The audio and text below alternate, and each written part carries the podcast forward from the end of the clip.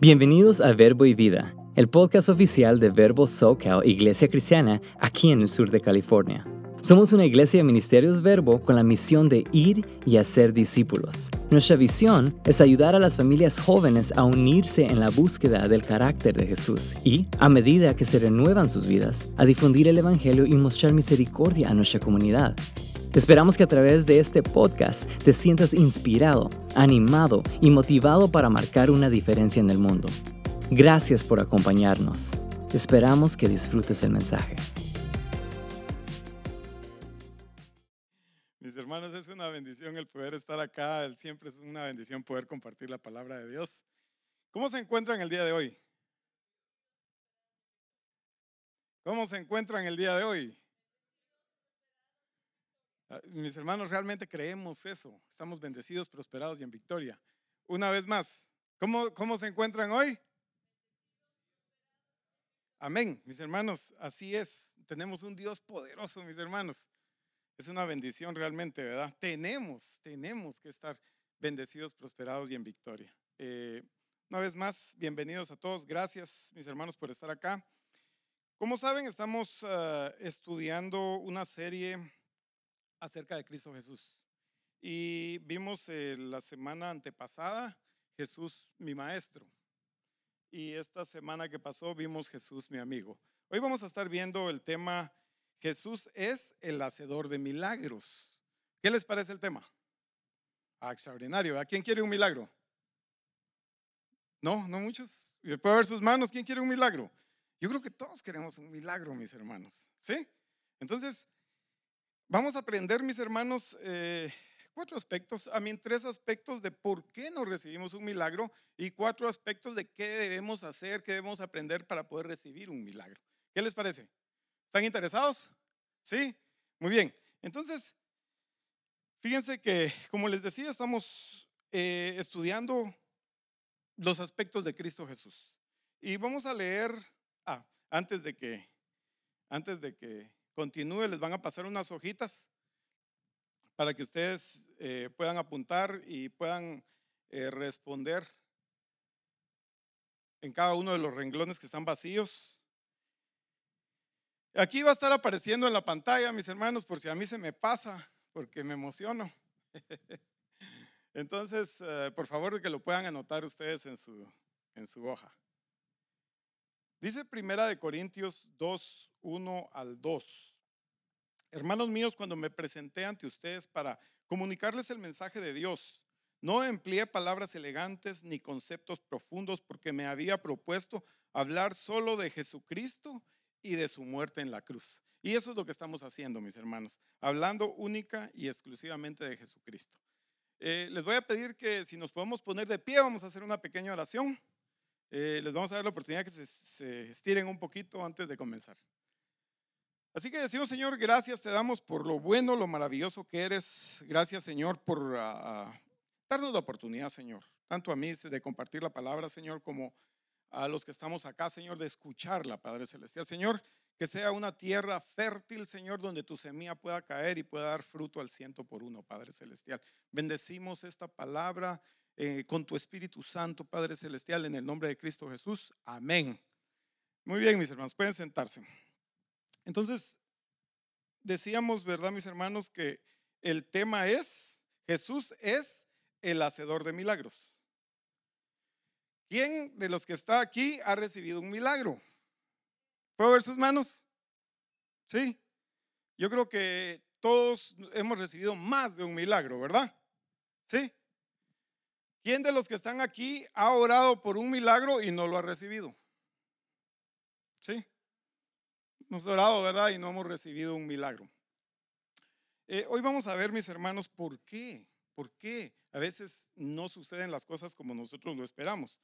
Y eh, para ello vamos a ver nuestro primer punto y es corriendo vacío. Para, para estudiar esto, mis hermanos, vamos a... Permítame un segundito. Me está molestando la garganta. Entonces, les decía que para estudiar esto, vamos a ver eh, cuando Jesús hace su primer milagro. ¿Se recuerdan la semana pasada, Kenny nos enseñaba que Jesús vivió, gracias,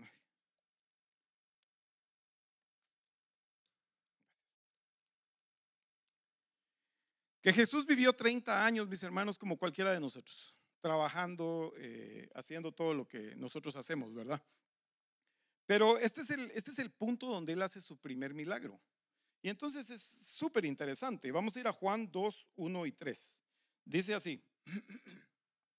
Al tercer día se hicieron unas bodas en Caná, en Caná, perdón, de Galilea. Y estaba allí la madre de Jesús. Y fueron también invitados a las, a las bodas Jesús y sus discípulos. Y faltando el vino, la madre de Jesús le dijo, no tienen vino. Entonces, ¿por qué es interesante? Porque es el primer milagro que Jesús hace. Cualquiera pensaría que si es el primer milagro que va a hacer, ¿por qué no sanó a un ah, enfermo? Si es el primer milagro, mis hermanos, que Él va a hacer, ah, tal vez darle de comer a los que tienen hambre, a los que, no, a los que tienen necesidad. Pero el primer milagro que Él hace es en el contexto de una boda, de una fiesta, de una celebración. Entonces, yo creo que todos, todos hemos visto. Videos de bodas, videos graciosos de bodas donde pasan, pasan un montón de cosas. Se cae la novia, se cae el novio, se caen los, eh, los que van eh, con la novia, eh, se cae el pastel, ¿verdad? Hay un montón de cosas y yo no sé ustedes, a mí me causa mucha gracia, me gusta verlos. No sé si porque todas esas cosas pasaron en mi boda, pero me gusta ver que le pase otra vez, no, no es cierto. es, es, es interesante y es gracioso, ¿verdad, mis hermanos? ¿Por qué? Porque hay una gran expectativa en las bodas, ¿sí? Hay una gran expectativa. Eh, en el tiempo de antes, mis hermanos, bueno, en el tiempo de ahora, las, eh, el énfasis está en la ceremonia, ¿sí? La ceremonia es la que tiene que salir bonita, es la que todo tiene que ser todo súper especial. Recordémonos, este es un día muy especial, eh, especialmente para las mujeres. Han pasado muchas pensando la mayor parte de su vida de cómo se van a casar, cómo va a ser ese día, cómo va a ser la celebración. Entonces, que pasen todas estas cosas es, gracioso. Hay mucha expectativa, mis hermanos, de que todo salga perfecto, de que todo salga bien, que sea un sueño, ¿verdad? La ceremonia. Pero en el tiempo de antes, el énfasis estaba en la celebración, no tanto en la ceremonia. Eh, yo creo que hemos, los que hemos leído la Biblia nos damos cuenta de que a veces pasaban hasta siete días en una celebración. ¿Qué les parece? Eso sí sabían hacer pari, ¿verdad? siete días celebrando, imagínense ustedes. Yo no sé ustedes, uno va a veces tres, cuatro horas en una celebración, ¿verdad? Y wow, imagínense siete días. Pero entonces es, es interesante porque, una vez más, Dios hace esto en el contexto de una boda, de una celebración. ¿Y cuál es el punto, mis hermanos? El punto es que Dios está interesado en toda nuestra vida. No solamente cuando tenemos necesidad, no solamente, mis hermanos, cuando no tenemos trabajo, no solamente cuando no tengo que comer, no solamente cuando no tengo para pagar el mortgage. Él está interesado en toda mi vida. ¿Sí? En una boda, en una fiesta. Ahí Dios hace su primer milagro. Y si nos damos cuenta, lo que sucede es que empiezan, imagínense ustedes la celebración, pasa la ceremonia, empieza la celebración y se acabó el vino. Y el vino en la Biblia, mis hermanos, es tipología del gozo, ¿sí? Del gozo. En otras palabras, se acabó el gozo, se acabó la alegría, ya no va a haber gozo, ya no va a haber alegría. Entonces, eso es lo interesante, ¿verdad, mis hermanos, de esto? Que el vino significa básicamente el gozo. Sí, en esta reunión se acabó el gozo. Ahora, ¿cuántos de nosotros estamos viviendo de esa manera? Sin gozo. Se acabó el gozo en tu matrimonio, se acabó el gozo en tu trabajo, se acabó el gozo en tu familia, se acabó el gozo, mis hermanos, en todas las áreas de tu vida.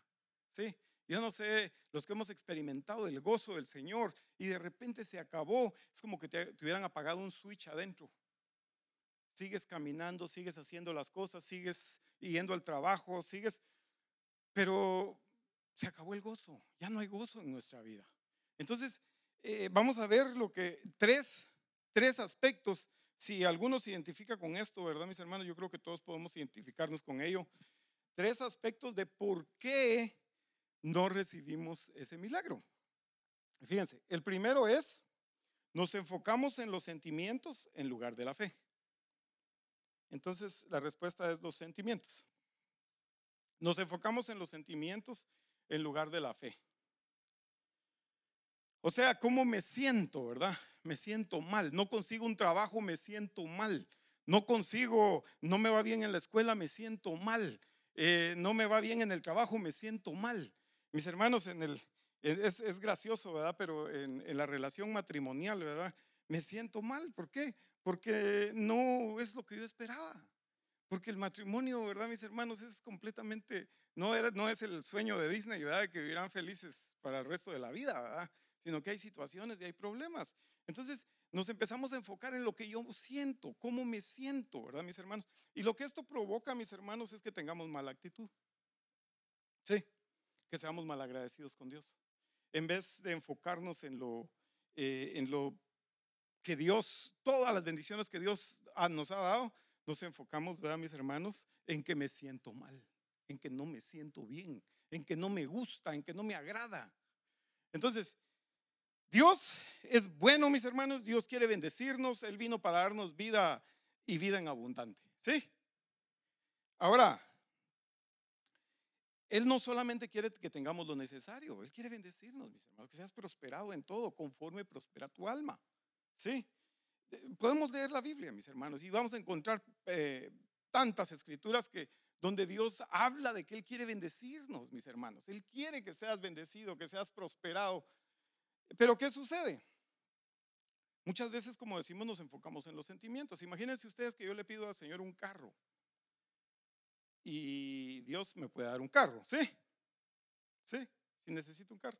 Pero imagínense ustedes que, por ejemplo, teníamos a Dana y a, ¿cómo se llama? Alessandra aquí enfrente, gracias. Eh, estaba platicando con una hermana ahorita en el traje, dice, voy a, algún lado a comprar algo, dice, llego y, dice, ah, ¿a qué venía? Y así me está pasando a mí, ¿verdad? llego a algún lado y digo, voy a hacer, bueno, mira, ¿a qué venía? Entonces, fíjense que, imagínense que estas niñas le pidan un carro al Señor. ¿Creen ustedes que el Señor se los va a dar? No, porque va a ser para su propio mal. ¿sí? Entonces, mis hermanos, hay cosas, ¿verdad?, que nosotros eh, tenemos que entender, ¿verdad? Eh, ¿Será que sí les va a dar un carro? Ahorita no. Sí se los va a dar, pero ya cuando sean responsables, cuando lo puedan manejar, cuando hayan aprendido responsabilidad, cuando lo puedan mantener, ¿sí se dan cuenta? Dios nos quiere bendecir. Muchas veces no estamos preparados para recibirlo y tenemos que prepararnos, tenemos que crecer para poder recibirlo. Amén. Dice segunda de Corintios 5, 7, porque por fe andamos, no por vista. Nosotros andamos por fe, mis hermanos, ¿sí? No por sentimientos, no por cómo me siento, ¿sí? Ay, siento que todo me está saliendo mal. No, nosotros por fe. Dios nos va a bendecir, Dios lo va a hacer, Dios nos lo va a dar a su tiempo, ¿sí? Pero Dios no lo va a dar. Y tenemos que caminar con esa convicción, no por sentimientos. Amén. Ok, ese es el primer punto. El segundo es, ¿por qué no recibimos muchas veces el milagro, mis hermanos? Porque tomamos el asunto en nuestras propias manos. Si se dan cuenta, María, la madre de Jesús, dice que vio que no había vino, hubo un problema, ¿verdad? Y, ella vino y le dijo a Jesús, ya no hay vino. Imagínense ustedes, ni su boda era. Y fue a agarrar el problema, ¿verdad? Y ella viendo a ver cómo lo soluciona. Y nosotros nos pasa eso, ¿verdad? Que empezamos a ver cómo solucionamos las cosas. Mi amigo, mi papá, mi hermano, mi compañero, eh, a ver cómo, cómo soluciono yo las cosas. Y fíjense, a mí me gusta mucho tocar los matrimonios porque es chistoso. Cuando nosotros, cuando nosotros, cuando no está pasando lo que yo quiero en el matrimonio, por ejemplo, a una dama, ¿verdad? Una señora, una esposa, y, y no le gusta y se molesta, ¿verdad? ¿Qué hace? Bueno, pues ahora no le voy a cocinar o ahora no voy a, yo qué sé, ¿verdad? Toma alguna represalia, ¿no? Tomándolo en sus manos, ¿sí? Y entonces lo estamos tomando nosotros en nuestras manos. Nosotros le estamos buscando solución. Nosotros estamos tratando de solucionar el problema acorde a nuestro entendimiento. ¿Qué les parece? Uno de hombre, ¿verdad? Ah, estoy enojado con mi ahora ya no le hablo el carro. No le demuestro que la amo, no le demuestro cariño. ¿Sí? Estamos tratando de tomar nosotros las soluciones en nuestras manos. Estamos tratando de tomar el problema en nuestras manos. Y mis hermanos, tenemos que, dice la Biblia, dejar nuestras cargas sobre Jesús. ¿Sí? O las dejas sobre Jesús o las llevas tú. Pues nada, podemos llevar los dos. ¿Sí? Si la dejo sobre Jesús, entonces yo voy a estar en paz, porque Jesús lleva mis cargas. ¿Qué les parece? Miren, vamos a ver Isaías 30, 15. Dice, en el, en el arrepentimiento y la calma está su salvación. En el arrepentimiento y la calma está su salvación. Mis hermanos, ¿qué es arrepentimiento? Arrepentimiento, mis hermanos, es que yo voy caminando en esta dirección y hago un giro de 180 grados. ¿eh? Y voy completamente hacia la otra dirección. O sea, me arrepiento, dejo de hacer lo que estoy haciendo y hago otra cosa completamente. ¿Sí? En el arrepentimiento, deja de tomar, de tratar de solucionar tú las cosas con tus propias manos. ¿sí? Deja que, déjaselas a Dios. Entonces, miren, y en la calma, mis hermanos, en la serenidad y la confianza está su fuerza. Imagínense ustedes en la serenidad y la confianza. O sea, está en paz, tranquilo. Pero ¿qué pasa cuando nosotros tratamos de solucionarlo con nuestras propias manos? Nos, ah, afligimos, empezamos a sentir que no se puede, no hay solución. ¿Cómo le voy a hacer? Tenemos que dejarlo en las manos de Dios y confiar en Él. Él es el Dios poderoso. Él puede hacerlo todo, ¿sí? Él nos puede bendecir. Entonces dice, pero ustedes no lo quieren reconocer. O sea, nosotros insistimos y persistimos en tratar de solucionarlo nosotros mismos.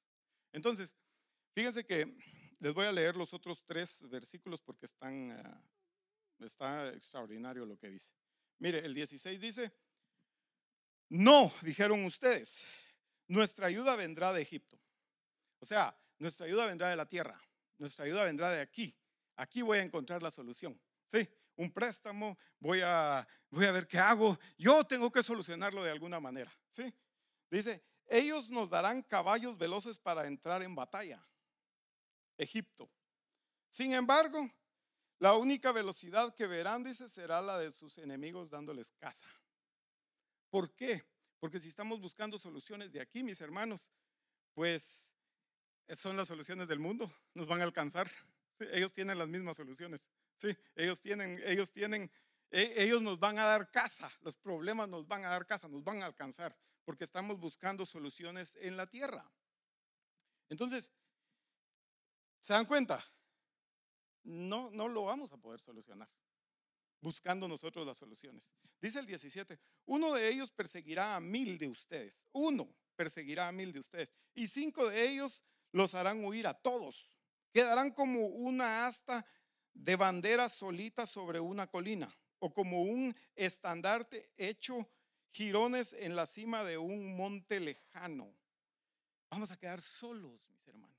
Alguien que trata de buscar soluciones por sí mismo va a quedar solo, sí, solito. ¿No, no se siente uno así a veces? Solo, no encuentro la solución, no hallo por dónde. Le busco por aquí, le busco por acá, le pregunto a mi amigo, le pregunto a este, al otro. No hay solución. Y me siento solo, mis hermanos. Pero miren lo que sigue y es maravilloso. El 18 dice, así que el Señor espera a que ustedes acudan a Él. Ya que hemos tratado de buscar soluciones por todos lados, mis hermanos, fíjate, para mostrarles su amor y su compasión. Dios no dice cuando nosotros nos volteamos y decimos, Señor, ya me cansé, no puedo más. Dios no dice, ah, ingrato, andas buscando soluciones por otro lado y yo, ven a mí. Sino Dios anhela que vengamos a Él. ¿Para qué dice? Para mostrarles su amor y su compasión. ¿sí? Cuando nosotros nos volvemos al Señor, mis hermanos, cuando hemos tratado de buscar soluciones por todos lados, Él quiere mostrarnos su amor y su compasión, mis hermanos. Sí, cuando nosotros nos volteamos a Él, Él nos no nos va a desechar. Él anhela, mis hermanos, que nosotros vengamos a Él. Eh, pues el Señor es un Dios fiel. Benditos son los que esperan su ayuda. El Señor es un Dios fiel. Benditos los que esperan su ayuda. Los que esperan la ayuda del Señor. Fíjense que Vamos al, tercer aspecto. Creo que lo entendemos, ¿verdad, mis hermanos? Exageramos lo negativo. exageramos lo negativo, mis hermanos. Empezamos a hacer el problema tan grande, ¿verdad? Sí. Todo es mal, todo es pésimo, todo no sirve, no se puede, no hay solución, todo es oscuro, todo es negro, mis hermanos. Quejas, mis hermanos. Nos empezamos a quejar, empezamos a ver todo negativamente. Y venimos, imagínense, muchas veces al Señor a decirle, Señor, mira, pobre yo, ay, no me ayuda, no hay solución. Eh, mira, Padre Celestial, eh, no hay oportunidad. Mira cómo me hacen de menos, mira, me siento mal. Todo es negativo. Y yo creo que lo hemos escuchado a mis hermanos. No le hablemos a Dios de nuestros problemas, hablemosle a nuestros problemas del gran Dios poderoso que tenemos. Sí, Dios puede solucionar cualquier problema, mis hermanos. Pero si yo vengo con Él a contarle a mis hermanos, ay, pobre yo, pobre yo, pobre yo, no funciona, mis hermanos. No funciona porque el Señor no es movido por este tipo de cosas. El Señor es movido por fe, porque yo crea en su palabra, porque yo declare su palabra, porque yo confíe en lo que Él dice. Por eso es movido el Señor. No porque le esté diciendo, ay, papito, mira, pobrecito, yo no tengo. Dios no es movido por eso, claro. Algunas veces la misericordia de Dios es inmensa, ahí Él se manifiesta y Él viene. Pero, pero realmente el Señor es movido por la fe, porque nosotros creamos en su palabra. Entonces, esos tres aspectos, mis hermanos, son los que nos afectan para que nosotros no podamos recibir un milagro del Señor. ¿El Señor quiere darnos un milagro? No uno, un montón de milagros. El Señor quiere actuar a favor de nosotros todo el tiempo. Él es hacedor de milagros. Ahora, cuatro aspectos. ¿Qué tenemos que hacer, mis hermanos, para recibir un milagro? Miren, uno, haz lo que Jesús dice que hagas. Si vemos Juan 2.5 dice, su madre dijo a los que le servían, haced todo lo que os dijere. Entonces imagínense ustedes eso. Ella viene y le dice a los, a las, ah, a los que iban a, a, a las personas que estaban ahí, Miren, hagan todo lo que les diga. Posiblemente lo que les diga les va a sonar raro, pero ustedes háganlo. Sí. Y, yo creo que, que Dios es, extraordinario en esto, ¿verdad? Porque no sé si se recuerdan en la palabra del Señor está una, está un, una parte donde hay un hombre que está viendo que Jesús está sanando personas y les está poniendo la mano sobre la cabeza y lo sana y la gente es sanada. Entonces él ve esto y sale corriendo y va a traer a un amigo enfermo que él tiene, que es ciego, y lo trae delante del Señor. Y lo trae y se lo pone al Señor adelante y le dice, ok Señor, ponle la mano sobre la cabeza. ¿Sí se dan cuenta? Le estaba diciendo al Señor cómo hacer el milagro. ¿Y qué creen que hizo el Señor? escupió y empezó a hacer lodo y se lo puso sobre los ojos. Sí. O sea, nosotros no podemos decirle al Señor cómo va a hacer Él las cosas. Posiblemente la forma que lo que te está diciendo no te parece, no te gusta, no es como tú piensas que tiene que ser. No importa, mis hermanos. Tú haz lo que el Señor dice que hagas. ¿Sí? Uno de los problemas de nosotros, mis hermanos, es que nosotros tratamos de analizar las cosas y las quiero comprender y entonces las creo. Pero el Señor no funciona así. Nosotros tenemos que creerlo con nuestro corazón. Eso es fe, mis hermanos, y aunque no lo entienda. Y luego poder comprenderlo, ¿sí? Pero yo tengo que actuar en fe. Hay muchas cosas, mis hermanos, en la vida que posiblemente no las vamos a entender. Yo les digo la realidad. Anthony les dijo que voy a cumplir años, ¿verdad? Voy a cumplir 55 años. Sí, sí, ya sé, me miro más joven, ya sé, ya sé, ya sé. Pero la realidad, mis hermanos, es que a mis 55 años estoy apenas entendiendo cosas que me pasaron cuando era jovencito. Pero le doy gracias a Dios que le obedecí y las hice. Por eso es que la palabra de Dios dice, yo amo más la obediencia que un sacrificio. O sea, no te preocupes tanto, no te quebres la cabeza en entenderlo si, Dios dice que lo hagas de esa manera, hazlo de esa manera. ¿sí? No tiene que tener lógica. No tiene que tener lógica. ¿Sí? Entonces, ese es el primer punto. ¿Cuál es? Haz lo que Jesús dice que hagas. Amén. Ok. Entonces vamos al segundo de cuatro. El, el, ah, bueno, vamos a leer esta parte. Dice Isaías 55, 8 al 9. Dice, porque mis pensamientos no son vuestros pensamientos, ni, ni vuestros caminos mis caminos, dijo Jehová. Como son más altos los cielos que la tierra, así son mis caminos más altos que vuestros caminos. Y mis pensamientos más que vuestros pensamientos. El Señor sabe más, mis hermanos. El Señor sabe más que todos nosotros juntos, ¿sí? Yo no puedo comprender la mente de Dios. Entonces, tengo que confiar en Él y hacer lo que Él me dice. Aunque sea como en esta situación. Me suene raro, me suene que no tiene sentido, me suene, ¿cómo, cómo va a hacer eso? No. Pero Dios dice, pero Dios quiere que le obedezcamos. Segundo, dice, enfócate en lo que Dios quiere hacer en ti.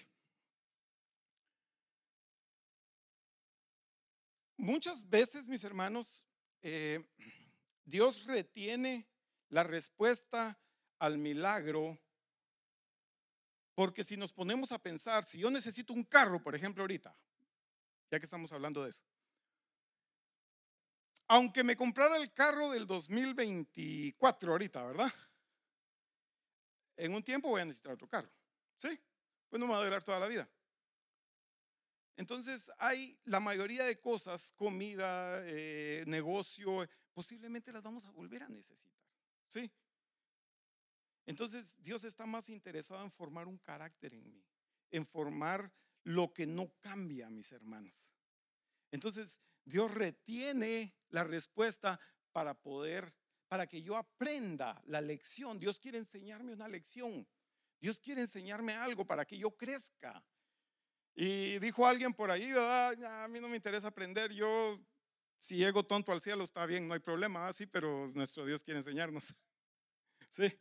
Entonces, eh, Él quiere darnos una lección. Entonces, ¿cuál es, el, ¿cuál es el punto? Enfoquémonos en lo que Dios quiere hacer en nosotros. ¿Qué es lo que Dios quiere enseñarme? ¿Qué es lo que Dios quiere hacer en mí? ¿Sí? En vez de estarme enfocando en que necesito esto, necesito esto. ¿Por qué me está pasando esta situación? ¿Qué tengo que aprender a través de esto? Entonces, mire, vamos a leer Juan 2.6. Dice, había ahí seis tinajas de, de piedra, de las que usan los judíos en su ceremonia de purificación. En cada una cabían unos 100 litros. Otras dicen de 75 a 110 o 115, pero un promedio son 100, 100 litros de, vino. Si pensamos, eh, ¿para, qué, ¿para qué servían estas tinajas? Dice de la purificación. Era parte de un rito, era parte de algo que hacían los judíos para antes de que entraban al templo, estaban estas tinajas. Pero se imaginan las tinajas, ¿verdad? Si caben 100 litros, son unas tinajas grandotas, ¿verdad? Para que entren 100 litros de agua. Y ahí se lavaban las manos y era todo un ritual, todo un ritual para poder, para poder entrar al templo. Ahora, Incluso tenían que poner las manos de cierta manera hacia arriba para que el agua les escurriera hacia abajo. Si les escurría hacia el frente, había una persona que estaba revisando que lo hicieran de la manera correcta, lo tenían que volver a hacer. ¿sí? Eso es una tradición, mis hermanos, eso es una religión. Entonces, Dios, como es tan maravilloso, como dicen, quiso hacer dos por una, ¿verdad? Hacer el milagro, pero darles una enseñanza también usó estas tinajas que es símbolo de la religión, muerta, mis hermanos, porque la religión no, va a salvar a nadie, y puso vino dentro de las tinajas. Sí, el agua que tenía la convirtió en vino. ¿Qué hizo? Mis hermanos, poner el gozo de regreso en su iglesia. Sí, que ese gozo, mis hermanos, ese gozo, no de que vengamos y nos sentemos y estemos ahí, ¿A qué termina este cuate? No. Eh, sino que haga gozo, mis hermanos, que vengamos a alabar y adorar al Señor, que haga un gozo en nuestras vidas, ¿sí? Que esté, que escuche la palabra de Dios con atención, Señor, ¿qué quieres que yo haga? Enséñame, muéstrame ese gozo en nuestras vidas, mis hermanos, que yo creo que es tan necesario. Entonces se dan cuenta lo que decíamos, ¿verdad? El Señor nos quiere enseñar algo. Y el Señor les hizo este milagro y los que estaban ahí lo agarraron. Lo entendieron. Pero miren lo que sigue. Dice 1 Pedro 1, 6 al 7. En lo cual vosotros os alegráis, aunque ahora por un poco de tiempo, si es necesario, tengáis que sufrir perdón, tengáis, tengáis que ser afligidos en diversas pruebas, para que sometida a prueba vuestra fe, mucho más preciosa que el oro, el cual aunque perecedero, se prueba con fuego, sea hallada en alabanza, gloria y honra cuando sea manifestado Jesucristo. ¿Sí se dan cuenta? A veces estamos pasando una situación y no viene la solución, pero es para probar tu fe. Como el oro es probado, así es probada tu fe.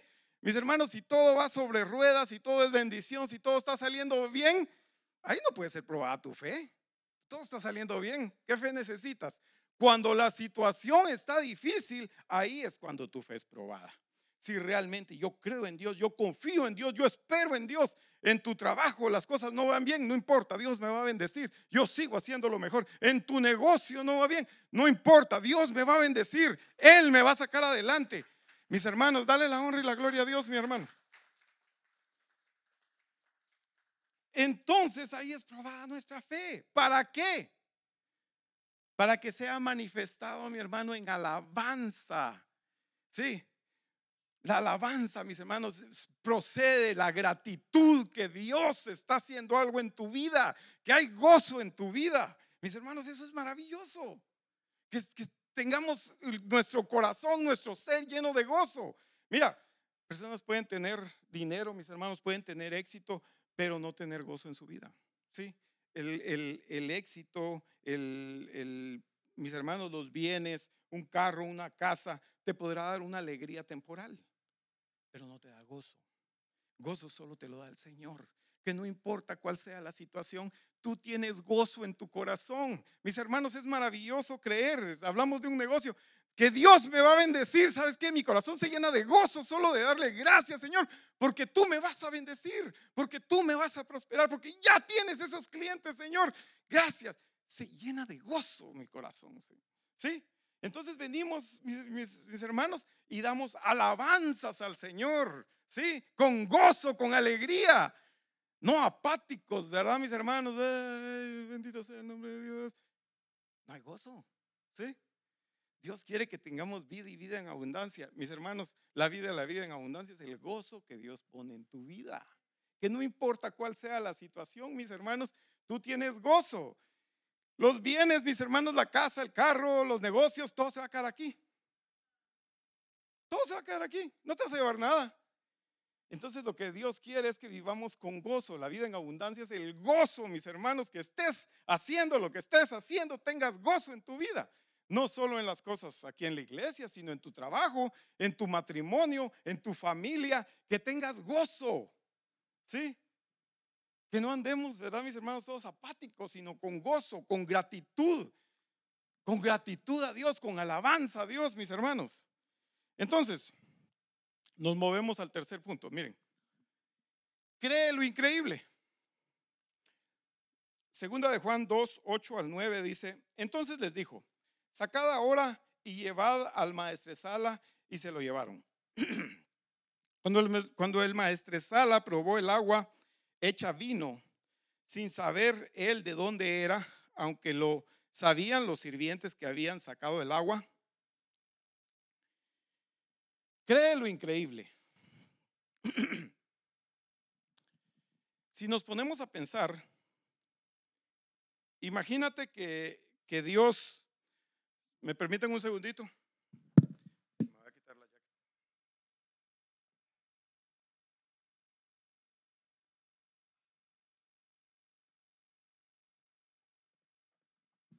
Disculpen, pero ya sé por qué estaba el FEM para acá. pero me está molestando la garganta. Entonces, mis hermanos, imagínense ustedes, les dijo traigan las seis tinajas y le obedecieron, llevaron las seis tinajas.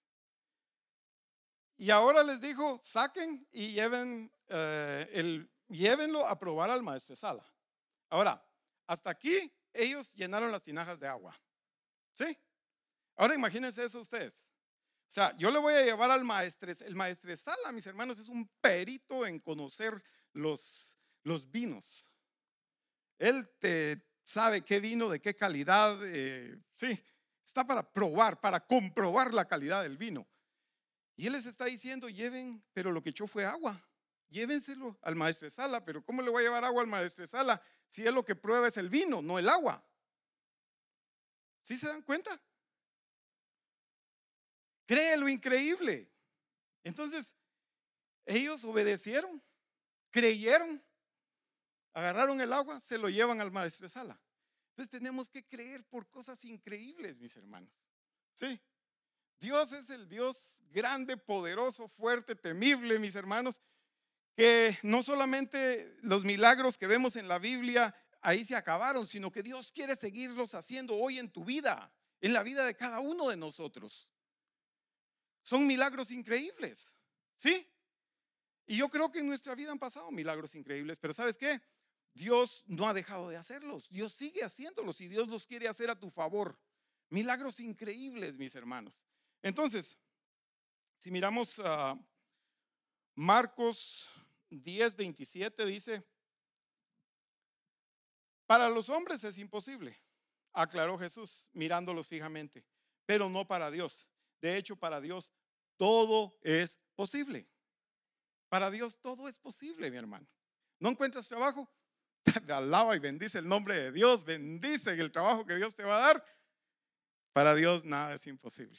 ¿Sí? Si lo que tú necesites, mi hermano, necesitas dónde vivir, bendice el nombre de Dios, dale gracias a Dios por ese lugar que tiene y que sea un, un buen lugar, perdón, que sea un buen lugar, ¿verdad? No cualquier lugar, un buen lugar. Necesitas un vehículo, dale gracias a Dios por el mejor vehículo que te puedas imaginar, porque para Dios nada es imposible. ¿Sí? Nosotros somos los que ponemos diferencia. Por ejemplo, un carro, pensamos en un Ford o pensamos, qué sé yo, en un Mercedes, ¿verdad? Y decimos, no, hombre, el Mercedes hasta aquí, el Ford hasta aquí. Mejor dame un Ford, Señor, ¿verdad? Para Dios no hay nada imposible. Para Dios no hay ninguna diferencia. Es lo mismo el Ford que el Mercedes. Dios un carro es un carro. ¿Qué, ¿Para qué nos alcanza a nosotros la fe? ¿Sí? Eh, tenemos que creer, pero una vez más, ¿con qué? Dice el Señor, ¿verdad? Que vengamos y traigamos nuestras peticiones delante de Él. Con gratitud, ¿sí? Gracias, Señor, por lo que ya hiciste. Ya está. Declara esos milagros en tu vida. Entonces, lo que decíamos, ¿verdad, mis hermanos? Cree lo increíble. Dios quiere hacer cosas increíbles en tu vida. ¿Quién lo cree? Último, espera lo mejor. Juan 2.10. Se le llevaron el agua al maestro Salas, el maestro Salas lo prueba y dice, y, y esto es lo que continúa, dice, todos sirven primero el mejor vino. Y cuando los invitados ya han bebido mucho, entonces sirven el más barato. Pero tú has guardado el mejor vino hasta ahora. Ahora imagínense ustedes esto. Obviamente, ¿verdad, mis hermanos? Estamos hablando de que Jesús, su primer milagro es hacer vino y todos, yo creo que uno se saca de onda, ¿va? Porque, ¿Por qué vino? Imagínense, para que se pongan bien chileros todos, ¿verdad? O sea, ¿cuál es el, cuál es el punto aquí, verdad? Pero no solamente hizo vino. ¿Qué dice ahí? Que hizo el mejor vino. El mejor vino, mis hermanos. Ahora, estás hablando de una fiesta. Estás hablando de que este hombre, ¿verdad? Mis hermanos, se le, tal vez no tenía suficiente plata, no compró suficiente vino y se acabó. Y esto iba a ser una gran vergüenza para él. Y el Señor vino a hacerle un milagro en ese, en ese contexto. ¿Qué les parece? Extraordinario.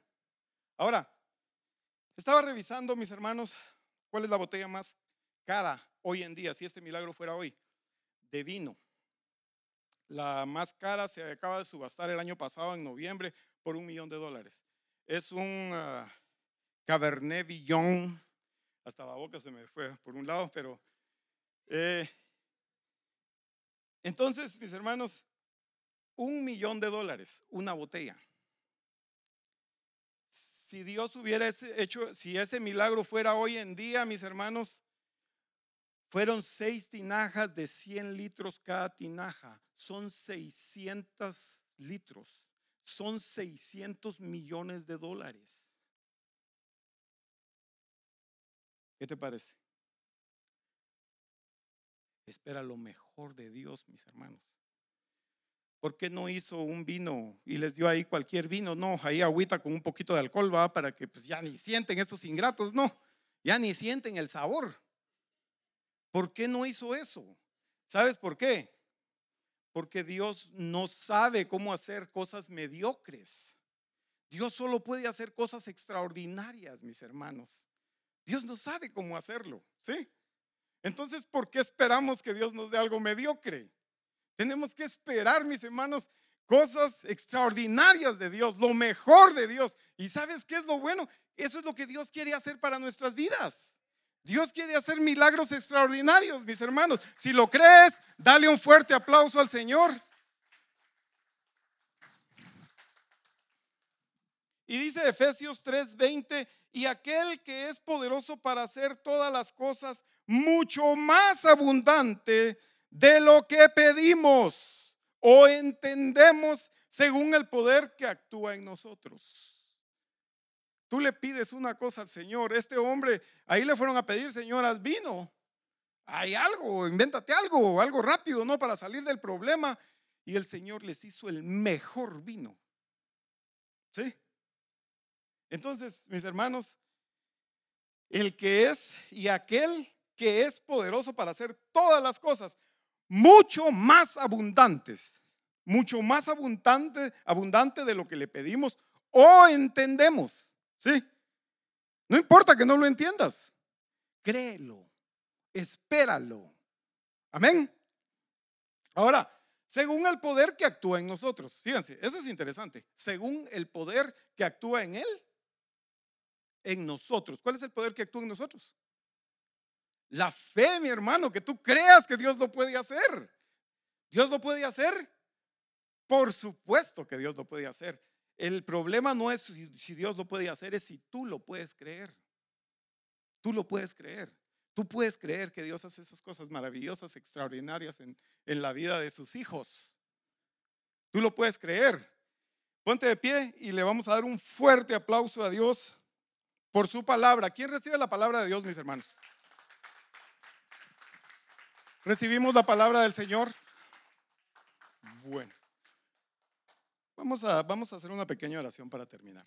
Ah, vamos, a, vamos a darle gracias al Señor, ¿verdad? Vamos a darle gracias al Señor porque yo creo que muchas veces, eh, como decíamos, nos enfocamos en las cosas negativas que tenemos, nos enfocamos en lo que no tengo, en vez de ver todas las bendiciones que Dios me ha dado, mis hermanos.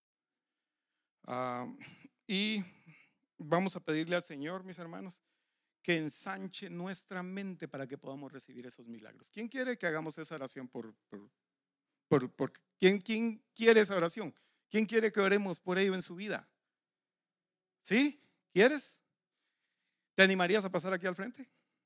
¿Te animarías a venir y pedirle al Señor que te bendiga, que abra tu entendimiento? Ábrete paso, mi hermano. Ábrete paso. Si tú lo quieres, si tú lo quieres. A mí, el problema una vez más no es si Dios lo puede hacer, es si tú lo puedes creer. Tú lo crees. Entonces, créelo, mi hermano, créelo. Inclina tu rostro. Vamos a orar. Señor, te damos gracias, Padre Celestial. Bendecimos tu nombre, Señor. Gracias por tu palabra, Padre bendito. Señor, sabemos que tu palabra es una semilla, Señor. Una semilla que se siembra, Señor, en tierra fértil, Padre Celestial. Que empieza a crecer, Señor, y empieza a hacerse un árbol grande, Señor, hasta que llega a dar sus frutos, Padre Celestial. Y tu palabra dice, Señor, al ciento por uno, Padre. Pablo sembró, Apolos regó, pero el crecimiento, Señor, lo das tú. Nosotros hacemos una parte práctica, Señor, pero el crecimiento, la bendición, Señor, el fruto lo das tú, Padre Celestial. Y Señor, nosotros venimos a pedirte, Padre bendito, de que, Señor, nos ayudes a tener un corazón agradecido para ti, Padre Celestial. Señor, estamos en este país, Señor, que ciertamente es un país, una tierra que fluye leche y miel, Padre Celestial. Ciertamente, Señor, es el país de los sueños, Señor. Ciertamente, Señor, tú, tú tienes una bendición especial sobre este país, Padre Celestial. Señor, te damos gracias por lo bueno que eres. Gracias por permitirnos estar acá, Señor. Gracias por tus bendiciones, Señor. Gracias, Señor, por el aire que respiramos, Señor. Gracias por la vida que nos da, Señor. Gracias por la salud, Padre Celestial. Señor, y, Señor, queremos pedirte, Señor, como David, Señor, Recuérdanos todas esas cosas que has hecho por nosotros, Padre Celestial. Todas las bendiciones que nos das por los trabajos, por los negocios, Señor. Gracias, Padre bendito. Señor, te damos gracias, Señor. Te damos gracias, Señor. Queremos tener un corazón agradecido, Señor. No queremos ser personas malagradecidas, Señor, que nos olvidamos del bien que nos has hecho, Padre Celestial, sino que queremos tener un corazón agradecido, contrito, humillado delante de ti, Padre Celestial. Señor, un corazón que te alaba, que te bendice, que sabe dar gracias, Señor, que sabe decirte, Señor, gracias. Gracias por lo bueno que eres. Gracias por tu misericordia, por tu amor, Señor. Gracias, bendito Dios. Y Señor, queremos pedirte, Padre Celestial, que ensanches nuestra mente, Señor, que expandas nuestra mente, Padre Celestial. Señor, que haga multiplicación, Señor. Señor, que podamos creer tu palabra, Señor, que podamos creer por esas promesas, por esas, esa palabra de bendición que tú has declarado sobre la vida de cada uno de nosotros, Señor. Todas las bendiciones, Señor, que están en tu palabra, nos apoderamos de ellas, Señor, porque nosotros somos tus hijos, Señor. Nosotros somos la niña de tus ojos, Señor. Nosotros somos, Señor, esos hijos que tú amas, Padre Celestial, que tú quieres tener cerca de tu corazón, Señor. Y nosotros queremos ponerte primero a ti, Padre Celestial. Queremos reconocer, Señor, que tú eres el hacedor de milagros, Señor, que no soy yo el que propongo las soluciones ni traigo las soluciones, sino que eres tú, Señor. Ponemos toda situación delante de ti, Señor, y te pedimos, Señor, que hagas un milagro, Señor, en esa situación específica que está en mi vida, Señor. Pero, Señor, continúa haciendo milagros, Señor. Yo quiero, Señor, que mi alma se expanda para que pueda recibir todos esos milagros, Señor, que tú quieres hacer a favor de tus hijos, Padre Celestial. Señor, gracias, bendito Dios. Gracias te damos. Recibimos esos milagros, Padre Celestial. Recibimos. Te damos gracias, Señor, en el nombre de Cristo Jesús. Amén, mis hermanos. Dale un fuerte aplauso al Señor. Con gozo, mi hermano, con gozo. Dios es bueno y bueno en gran manera, mis hermanos. Vamos a Vamos a terminar, mis hermanos. Vamos a hacer una pequeña oración para poder retirarnos de este lugar. Les voy a pedir que inclinemos nuestro rostro una vez más y decimos, Señor, te damos gracias. Gracias por tu palabra, Señor. La recibimos, Padre bendito. La recibimos. Creemos, Señor. Creemos, Padre celestial. Y Señor, te pedimos, Señor, que esta semilla no sea robada de nuestro corazón, Padre bendito. Señor, que pueda meditar en esto toda esta semana, Padre. Que pueda meditar, Señor, en, en estos puntos, Señor, toda esta semana, Señor. Y, Señor, que esa constante repetición, Señor, se vuelva una realidad en mi vida, Padre en la vida de cada uno de los que estamos acá. Te damos gracias, gracias por este tiempo, gracias por esta reunión, gracias por permitirnos traer nuestra ofrenda de alabanza, de adoración. Gracias por tu palabra, Señor. Nos despedimos de este lugar, Señor, y nos vamos en tu presencia, en el nombre precioso de Cristo Jesús. Amén. Mis hermanos, que el Señor me los bendiga, que tengan una semana extraordinaria, que empiecen a experimentar los milagros del Señor en su vida. Amén. Gracias por acompañarnos. Esperamos que el mensaje de hoy te haya animado. Asegúrate de dejarnos un review, suscríbete a nuestro podcast y comparte este mensaje con tu familia y amigos. Mantente al día con nosotros en Instagram y Facebook visitando at Verbo y únete a nosotros para nuestro servicio los domingos a las 3 de la tarde en Rancho Cucamonga, California. Gracias por unirte a nosotros hoy en Verbo y Vida.